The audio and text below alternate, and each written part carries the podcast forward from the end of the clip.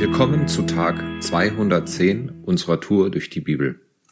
Ich bin Sven und lese heute Sprüche 29, die Verse 8, 9, 11, 18, 20, 22, 23 und 25. Unzufriedene Besserwisser können eine ganze Stadt in Aufruhr versetzen, aber vernünftige Leute beruhigen die Gemüter. Wenn ein Kluger mit einem Unverständigen prozessiert, dann lacht er oder fängt an zu toben, aber zur Einsicht kommt er nicht. Der Dummkopf gibt jedem Ärger freien Raum, der Weise kann sich beherrschen. Ohne prophetische Weisung wird ein Volk zügellos. Wie glücklich ist ein Volk, das auf Gottes Gesetz hört. Kennst du einen, der redet, ohne zu überlegen? Für einen Schwachsinnigen ist mehr Hoffnung als für ihn. Ein Hitzkopf erregt Streit. Wer schnell aufbraust, macht viele Fehler. Hochmütige werden gedemütigt. Wer aber nicht hoch von sich denkt, kommt zu Ehren. Menschenfurcht stellt eine Falle.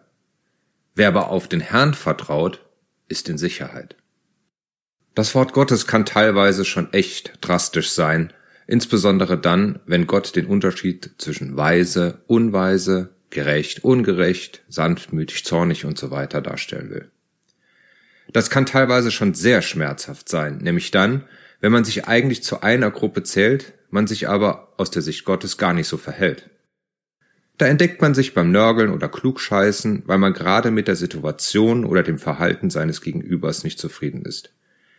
Da klingt man sich in den Reigen der Spötter und Lästerer mit ein, weil die anderen, zum Beispiel Politiker, Chefs, Kollegen, gerade mal so richtig vollpfostig sind. Ups, das ist ein bisschen hochmütig. Und das trägt so gar nicht zur Beruhigung der Gemüter bei.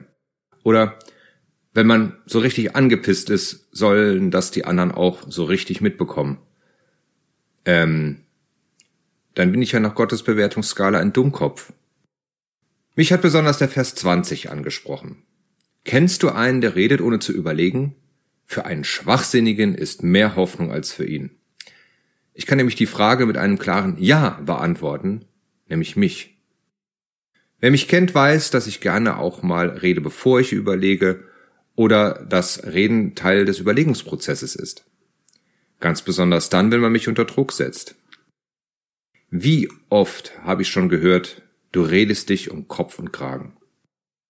Nach Vers 20 bin ich dann in der Anschauung sogar noch unter einem Schwachsinnigen. Boah, das tut weh. Dabei hat die Erfahrung sowohl im privaten als auch beruflichen Umfeld immer gezeigt, dass es besser ist, bevor man wichtige Entscheidungen trifft, mindestens eine Nacht drüber zu schlafen. Egal wie man es drehen oder wenden will, es geht hier um Selbstbeherrschung. Einfach mal den Mund halten. Einfach mal nicht direkt reagieren, nicht direkt antworten. Einfach mal einen Schritt zurück oder zumindest zur Seite machen. Einfach mal sich selbst nicht so wichtig nehmen. Einfach mal. Boah, das ist gar nicht so einfach, Mann. Doch ist es. Wenn du auf den Herrn, auf Gott, Jesus und den Heiligen Geist vertraust, dann bist du auf dem richtigen Weg, in Sicherheit. Wenn du auf Gottes Wort hörst, wirst du glücklich werden. Der Dummkopf gibt jedem ärgerfreien Raum, der Weise kann sich beherrschen. Es geht darum, weise zu sein. Wenn aber jemandem unter euch Weisheit mangelt, der bitte Gott darum, der jedem gerne gibt und nichts vorenthält, so wird es ihm gegeben werden. So steht es im Neuen Testament im Jakobusbrief Kapitel 1 Vers 5. Du musst gar nicht aus dir heraus die Selbstbeherrschung aufbringen. Lass Gott das für dich machen. Bitte Gott darum, rede mit ihm, suche ihn im Gebet, lies in der Bibel. Suche seine Gemeinschaft. Du kannst nur Vertrauen zu jemandem aufbauen, den du kennst, von dem du sicher weißt, wie er tickt. Das ist bei Menschen so, aber auch bei Gott. Lerne ihn kennen.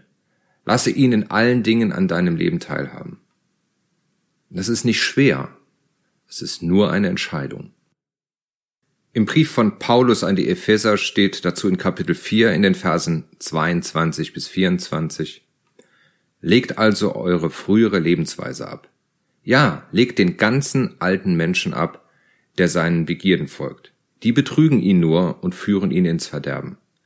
Lasst euch in eurem Denken erneuern durch den Heiligen Geist, der euch geschenkt ist.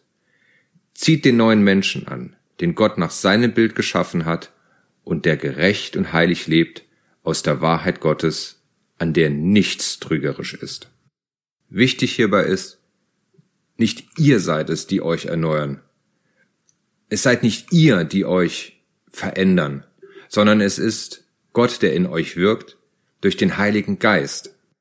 Du musst den Heiligen Geist einfach nur machen lassen. Das kann bedeuten, dass man sich von alten und liebgewonnenen Gewohnheiten verabschieden muss. Im Galaterbrief von Paulus, den findest du auch im Neuen Testament, steht dazu einiges in Kapitel 5. Dort steht der Unterschied zu, was bringt die menschliche Selbstsucht hervor, hinzu, was lässt Gott in dir entstehen, wenn du ihm den Raum gibst. In Vers 19 heißt es, was die menschliche Selbstzucht hervorbringt, ist offenkundig, nämlich Unzucht, Verdorbenheit und Ausschweifung, Götzenanbetung und magische Praktiken, Feindschaft, Streit und Rivalität, Wutausbrüche, Intrigen, Uneinigkeit und Spaltungen. Der Geist Gottes dagegen lässt als Frucht eine Fülle von Gutem wachsen, nämlich Liebe, Freude und Frieden, Geduld, Freundlichkeit und Güte, Treue, Bescheidenheit und Selbstbeherrschung. Heute ist ein guter Tag für einen guten Tag. Lass Gottes Wort in deinem Alltag praktisch werden.